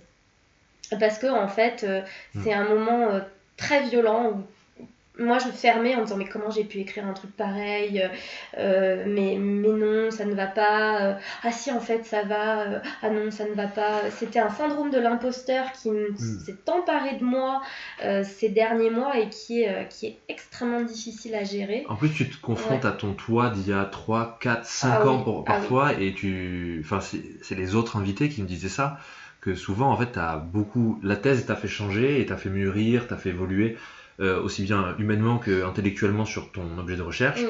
Et quand tu relis ce que tu as écrit, euh, si tu as commencé à écrire tôt, ou que le temps de rédaction a, été long, mm. tu relis ce que tu as écrit au début, mais tu plus vraiment la, même personne. Ah oui, clairement. Hein. Moi, euh, j'ai commencé à écrire il y a trois ans, véritablement. parce que donc du coup en fait, euh, moi, j'ai pas eu, enfin, j'ai eu une, une, allocation doctorale, mais je, ne l'ai pas voulu parce que euh, j'avais envie de passer euh, le concours du CAPES, j'avais envie d'enseigner et j'avais pas envie de, de devoir m'inquiéter d'un temps parce que quand on, est, quand on a une allocation doctorale, on est, on est pressé par le temps et moi, j'avais pas envie de ça parce que je, me posais des questions et j'avais envie, vraiment envie de prendre le temps d'y répondre. Et donc du coup, euh, j'ai passé euh, les concours. Et donc en fait, euh, l'avantage et le désavantage, c'est que je me suis pas autant investie humainement dans ma thèse que ce qu'une personne qui ne fait que ça peut avoir. donc j'avais plein d'autres projets. Tu parles de militantisme. Moi, je suis restée très militante en fait. j'ai quand même conservé une vie, voilà, une, une, vie associative que, je pense assez, assez riche. Une vie aussi avec mes élèves et des projets avec mes élèves qui m'ont tenue en fait. Euh, mais, euh, mais Parce qu'en fait, t'enseignes euh, depuis qu'on se connaît, depuis 5 ans, quoi. Ouais, hmm. en fait, quand j'ai eu mon projet de thèse, j'étais en Pologne, ma directrice de thèse m'a proposé de passer le concours. Donc, du coup, je suis rentrée, j'ai mis ma thèse entre parenthèses pendant 6 mois et j'ai passé le concours et, et c'était bon. mais en fait, moi, ma thèse, elle a pris 7 ans officiellement. Mais si on la ramène au temps que j'y ai passé, on peut enlever facilement deux ans parce que voilà, entre les concours que j'ai passés euh, et euh, l'année de néo-titularisation qui est très intense et ensuite mes premières années dans le 93 qui sont aussi euh, très intenses avec, avec mes élèves. Du coup, c'est vrai que c'est moindre, mais, mais voilà, moi, c'est ça en fait. Quand, quand j'ai commencé à écrire il y a trois ans, c'était vraiment très laborieux, c'était très difficile de se mettre à écrire, j'avais beaucoup de mal et à la fin c'était beaucoup beaucoup plus fluide et je vois complètement la différence dans mes chapitres. Hein. Le premier chapitre il est ah, il est hésitant, il est un peu abscon par moment, alors que mon chapitre 2 et mon chapitre 3 sont beaucoup plus agréables à lire. À un moment, je parle euh, des euh, manuels euh, franco-allemands d'histoire, donc c'est des manuels qui ont été créés par les maisons euh, Nathan et en Allemagne pour créer un manuel franco-allemand euh, sous la direction de Guillaume Le Quintrec que j'ai interviewé aussi et qui est euh, vraiment un historien remarquable et qui m'a parlé des difficultés qu'il avait rencontrées à créer ces manuels. Et en fait mon chapitre que j'ai fait là-dessus me plaît énormément. Voilà, quand je le lis, je suis fière de ce que j'ai fait, je suis fière de ce que j'ai produit, mais il y a des moments où, voilà, quand j'étudie mes premiers manuels, c'est ça, rame dans le sable en fait par moment. C'est un peu l'impression que, j'ai quoi. La traversée du désert. Comment tu décrirais euh, les, je sais pas, les trois semaines euh, qui précèdent, euh, enfin les trois dernières semaines et là les, jours qui arrivent, comment tu les vois, comment tu, comment tu te sens? Alors moi, je pense que j'ai j'ai désespéré ma directrice de thèse euh, par mon manque de confiance en moi en fait. Euh, je j'ai pas arrêté de me dire que c'était pas possible euh, qu'on accepte que je soutienne. Alors qu'en fait quand votre directeur de thèse vous propose à la soutenance ça veut dire qu'il a confiance en vous. Et moi j'ai vraiment choisi ma directrice de thèse parce que c'était une enseignante chercheuse enseignante. Vraiment, c'était une personne avec laquelle euh, j'ai eu des débats, euh, des discussions formidables, qui m'a accompagnée, qui a passé des heures et des heures à me relire, à travailler avec moi la bibliographie, assise l'une à côté de l'autre, euh, ordinateur en main. Enfin, vraiment, elle a passé beaucoup de temps avec moi et elle m'aurait jamais envoyé au casse-pipe, en fait. voilà. donc, donc mais par contre, non, non, je manque cruellement de, confiance par rapport à cette soutenance, mais je ne sais pas si c'est le lot de, chacun. Mais en fait, moi, je pensais être. Euh, en, tant que professeur, j'ai confiance en moi, je, sais ce que je vaux en tant, qu'enseignante. Mais alors, en tant que chercheuse, vraiment, je suis. Euh, je, suis dans un manque de confiance en moi euh, terrible et alors j'ai peur de cette soutenance et j'ai peur de l'après parce qu'on me parle euh, de ce fameux euh, euh, postpartum du doctorant où en fait il y a une espèce de sensation de, vide intersidéral où on ne sait plus quoi faire, on ne sait plus à quoi penser, c'est une charge mentale tellement énorme cette thèse que en fait quand c'est terminé ben, on sait plus trop quoi faire. Alors moi j'ai quand même posé pas mal de jalons j'ai envie de passer euh, un autre concours, euh, l'agrégation, euh, j'ai envie de faire d'autres projets avec mes élèves, enfin j'ai des projets aussi personnels comme ça, donc c'est plutôt agréable, mais je sens que ça va arriver. je, le sens venir, ce, côté un peu, mais qu'est-ce, qu'on, qu'est-ce que je vais faire de cette thèse en fait? Et c'est vrai que je sais qu'il y a beaucoup de personnes qui, qui font une thèse pour ensuite enseigner à l'université, pour rentrer dans le monde de la recherche. Moi, j'ai pas commencé euh, cette thèse pour, euh, pour rentrer dans le monde de la recherche. Le monde universitaire, euh, je le trouve très beau et moi il m'a été grandement utile.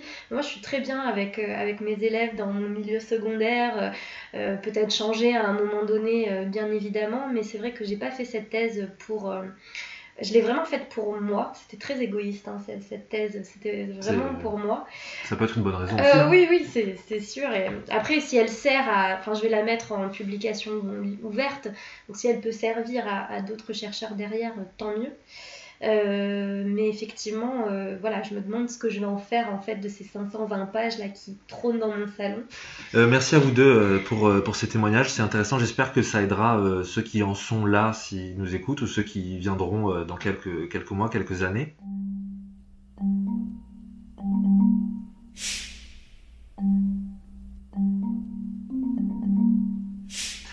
Euh, la dernière étape de ce podcast, c'est euh, les recommandations culturelles. Donc je vous ai demandé de choisir, euh, de réfléchir à quelque chose que vous aimeriez conseiller aux, auditeurs et auditrices, pas forcément récent, pas forcément en lien avec votre thèse non plus, mais qui vous a plu et que vous aimeriez conseiller à d'autres. Oui, alors euh, pour moi j'ai deux recommandations. Alors pour euh, ceux, celles et ceux qui seraient euh, un peu intéressés par mon sujet de thèse, il y a un ouvrage collectif qui s'appelle Transmettre l'Europe à la jeunesse au XXe siècle et que j'ai lu aux éditions Pures et que j'ai lu là cette semaine. Il est sorti il y a un mois et qui explique en fait tout ce récit européen, comment il se met en place est-ce que Auschwitz c'est un lieu de mémoire euh, européen Ça fait quand même pas mal écho à euh, Europa, notre histoire de euh, Étienne, Serrier. qui, reprend en fait les grands événements de l'histoire européenne et qui les, élargit en fait voilà, à l'échelle européenne. Donc ça, c'est la première recommandation que, que je pourrais donner. Euh, la deuxième, alors c'est euh, pour les enseignants euh, qui travailleraient avec des sixièmes j'ai euh, les podcasts de France Culture qui s'appellent Quelle histoire Mythes et légendes, mythologie et légendes. Et, euh, et en fait, c'est euh, il y, a, y, a, toutes les, les mythologies grecques, les mythologies égyptiennes qui sont racontées et qui, moi j'adorais quand j'étais petite, qu'on me racontait, voilà, on me racontait des histoires. Et euh, je trouve qu'il y a un effort qui a été fait euh, parce qu'il y a les mythologies japonaises qui sont sorties, euh, les mythologies nordiques, la légende du roi Arthur également. Ça manque quand même de mythologie indienne, mythologie africaine aussi. Il y a les mythologies aztèques qui sont sorties récemment. Et euh, bien sûr, euh, les, euh, certains personnages, alors l'histoire de Marie Curie, l'histoire d'Anne Frank, voilà, ces, ces, ces personnages-là, racontés pour les enfants, mais on va dire que c'est pour des élèves de CM2, 6e. Et moi, je travaille sur le mythe d'Horus avec mes 6e. Alors, quand il se fait crever l'œil par Seth, ou quand il est en colère contre sa mère Isis et qu'il lui coupe la tête et ça devient une tête de vache, voilà, c'est monstrueux, ces mythes. Et c'est quand même euh, extrêmement fondateur euh, des, des, des, cultures euh, de chacun. Et moi, je trouve ça passionnant de connaître les contes des mm. uns des autres. Puis je crois que c'est aussi au programme de français de 6e. Oui, bien sûr. Les, récits, les récits, fondateurs, les mythes fondateurs. Mm. bien sûr. Merci Maya. Pierre alors moi j'ai deux recommandations aussi. pour les gens qui veulent lire des sciences sociales, j'ai recommande un bouquin qui vient de sortir il y a quelques semaines de Camille François, qui est maître de conf à Paris 1 et qui s'appelle Degré et de force, qui est un livre sur les expulsions locatives et qui euh, revient sur comment se passent euh, ces expulsions locatives qui ont lieu un peu tous les jours en France. Euh, à la fois du point de vue des ménages qui ont été expulsés et puis des services des administrations qui s'occupent de les expulser. Et c'est un livre qui est euh, vraiment très très fin, très facile à lire. Euh, le, boulot d'édition dans cette collection à la découverte est vraiment hyper bien fait. Donc il est très facile à lire et on ne perd rien du tout d'une thèse qui était vraiment déjà super bien faite dans ce livre-là. Donc il y a à la fois des interrogations sur la rationalité économique des ménages, le sens de la justice des personnes qui les expulsent, etc très très beau bouquin de, sciences sociales, donc à la découverte.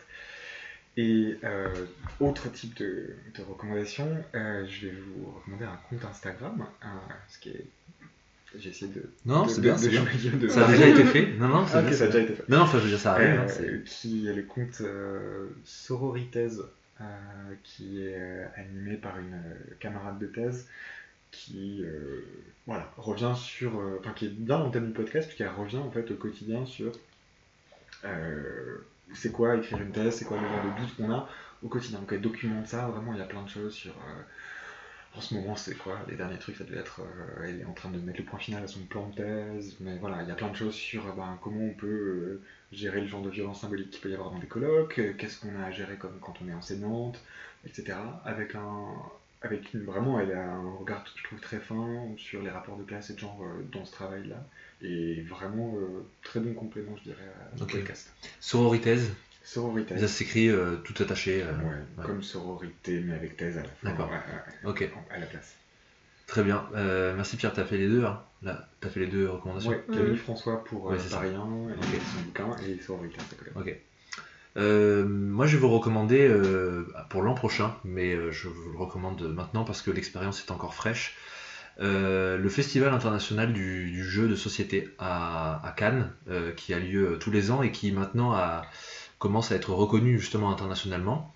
Euh, pendant les vacances scolaires, justement, je suis allé, euh, j'ai acheté mon billet pour ce festival. Donc c'est un, euh, un festival entièrement dédié aux jeux de rôle, aux jeux de société, euh, aussi bien pour les, enfants que pour les initiés ou pour ceux qui sont plus petites figurines à peindre, etc. Et euh, comme vous voyez derrière moi, j'aime beaucoup ça, euh, les jeux de société. Et j'y suis allé euh, sans trop savoir à quoi m'attendre. J'y suis allé seul aussi, ce qui est assez, je pense, assez rare en fait dans ce genre de festival. parce que j'ai été assez surpris d'y trouver beaucoup de familles. Déjà, bon, c'était les vacances scolaires, mais dans, dans la zone, dans deux zones en fait en même temps, parce que c'était un, week-end à cheval. Beaucoup de familles, beaucoup aussi de, je sais pas, de, j'ai joué par exemple avec deux sœurs de 40 ans. Que j'aurais pas vu à cet endroit-là, enfin que j'aurais pas imaginé là, parce que moi j'avais encore en tête euh, d'y trouver que euh, euh, les vendeurs de jeux de société de toute la France, quoi, c'est-à-dire des, gens dont c'est le métier, dont c'est la spécialité, dont, on peut avoir un peu le, le- stéréotype du geek, voilà, mais en fait pas du tout. Apparemment, de ce que me disaient les exposants et les autres personnes présentes, ça s'est beaucoup démocratisé avec le confinement, euh, parce que les gens jouaient en famille et aussi en ligne euh, sur euh, différents sites. Oui, et puis il y a une entreprise aussi qui s'est montée, une start-up qui s'appelle Gameflix, il me semble, et qui ouais. loue euh, des, des jeux de, de société. euh, Ouais. euh, Ce qui est pas bête parce que ça prend de la place. donc, Ah bah oui, énormément, puis ça coûte très cher les jeux de société, hein, c'est quand même très onéreux. Euh, et du coup, ouais, ils louent, euh, ils louent différents types de, Mm. de jeux et on peut avoir un espèce d'abonnement pour Ouais, tourner. ça. Je crois que c'est vraiment pas cher et quand, quand tu les loues, euh, enfin, ça- je crois que tu les loues à la semaine, c'est rien du tout. euh, je crois que tu peux même te les faire livrer. Enfin, Oui, c'est- ça. ouais. c'est vraiment très intelligent. Et, et donc ce festival, j'étais assez... euh, euh, Enfin ouais, j'y suis allé comme l'air de rien. En fait, il y avait une file d'attente immense à l'ouverture. euh, qui allait jusque devant le Carlton pour ceux qui connaissent un peu euh, la croisette. Euh, et euh, c'est je sais pas combien de dizaines de milliers de mètres carrés, euh, j'en sais rien, si un ou deux hectares. Enfin, c'était une salle immense, celle du sous-sol du festival, du, palais des festivals. Et euh, j'étais comme un gosse, quoi. J'avais vraiment euh, le sourire aux lèvres, euh, que des gens archi gentils, avec tout le monde se tutoie, tout le monde se donne des conseils. comme j'étais seul, j'ai dû m'incruster à plein de tables en demandant aux gens si je pouvais jouer. J'ai joué avec des lycéens, j'ai joué avec une famille. et vraiment, je recommande l'expérience. Alors j'ai vu beaucoup de critiques parce qu'il y a beaucoup de monde, beaucoup beaucoup de monde. Moi ça me dérange pas parce que je vis à Paris, donc euh, faire la queue et, être serré, ça j'ai l'habitude. Mais euh, oui, il y a du bruit, il y a du monde. Mais j'y suis allé à 10h du matin en pensant repartir à 13h. J'en suis reparti presque à 18h en fait. Et j'ai passé une super journée. Il y a toutes les infrastructures nécessaires pour euh, manger, boire, euh, les toilettes, ce que vous voulez. Il y a tout ce qu'il faut. Enfin, vous pouvez passer la journée. En plus, il y a un peu une ambiance casino parce qu'il n'y a pas de fenêtre. Euh, du coup, vous savez, vous voyez pas l'heure passer, vous voyez pas le temps tourner, vous savez pas quel temps il fait dehors. euh. et euh, j'ai pu tester donc plein de jeux. Euh, j'ai notamment testé ceux qui étaient nommés au festival. Je vais pas rentrer dans les détails des jeux euh, parce que je- vu que j'avais pas trop d'idées, je me suis dit je vais viser les gros titres. Mm. Euh, et euh, j'ai vraiment passé un, un super moment. Voilà, il faut un peu oser par contre, hein, aller parler aux gens. Il faut, euh, mais vu que les gens sont très gentils, c'est tout de suite plus agréable. C'est ça qui m'a encouragé à continuer dans la journée et oser demander à s'installer aux tables et oser vraiment oser parler parce que c'était une super expérience. Euh, ça donne envie d'acheter des jeux sur place. Euh, Voilà, c'était ma petite recommandation. Est-ce que vous voulez ajouter quelque chose? Est-ce que euh, vous pensez que, enfin, est-ce qu'il y a quelque chose qui vous est venu et dont vous auriez aimé parler? Est-ce que vous pensez qu'on a fait le tour de vos sujets? Enfin, de vos sujets, évidemment non, mais Voilà. Ouais, euh, bah, moi, j'ai pas eu l'occasion de parler de ma direction de thèse, mais euh, j'en suis très très très heureux. J'ai eu beaucoup de chance. Euh, j'ai été hyper bien encadré aussi euh, ok. Par mes deux directeurs, en particulier euh, mon directeur qui euh, a relu euh, tous mes chapitres 5-6 fois, puis ma thèse plusieurs fois dans, l'été alors que j'étais en train de la rendre, euh, qui, a, fait un suivi thèse qui était incroyable. Même dans les 2-3 jours de vacances que j'ai pris au milieu de l'été euh, au moment de terminer pour faire un break, suivi sans faire exprès. Donc on s'est retrouvés complètement par hasard sur les mêmes chemins de rando complètement perdus en Auvergne. Ah ouais. Improbable. bref, mais, euh, mais bref, ouais, c'était une très très belle expérience. J'ai eu beaucoup de chance de ce côté. Ok, Maya. Moi, je pense que c'est très difficile de, de discuter d'une Ouais. thèse en deux heures, mais en tout cas, c'était bien de faire un point. Euh, Merci Jean-Baptiste pour cette invitation, parce que euh, euh, même si tu penses que j'avais pas le temps, je pense que de prendre ce temps de réflexion euh, moi-même avec un autre euh, docteur maintenant et, et quelqu'un qui me pose des questions sur ma thèse, ça a été presque thérapeutique. Ouais, j'espère que ça t'aide à. Oui, j'espère que ça t'aide à bah, peut-être même un peu. Mettre de l'ordre dans mes Oui, idées, voilà. en fait, ouais. J'ai pas ce- cette prétention, mais en tout cas, euh, ouais, je vais prendre un peu de recul, voir un peu ce qui reste après euh, 7 ans, parce qu'en fait, j'ai remarqué en parlant là qu'en fait, on s'est on s'est rencontrés au tout début, Oui. et là, on Je se revoit. commençais à euh, faire mon plan. Voilà, c'est ça. Ouais. Et on s'est pas vu pendant presque 4 ans et on se revoit euh, là à toute fin. Donc Ouais. euh, ça fait plaisir de voir euh, tout, ce chemin, euh, tout ce chemin parcouru. Merci beaucoup euh, d'avoir accepté euh, mon invitation euh, un samedi parce que les, les, les enregistrements sont très aléatoires euh, euh, dans les jours et, et les heures et euh, d'être d'être venu. Et puis euh, bah, je vous souhaite bon courage pour la suite, surtout à toi Maya. hein, Merci. pour, mais on se revoit euh, Le soir de- 27. le du 27, coup, le 27 mars. C'est ça. Merci beaucoup. Et puis aux auditeurs, auditrices, je vous dis à dans deux semaines pour le prochain épisode. Merci. Merci. Thank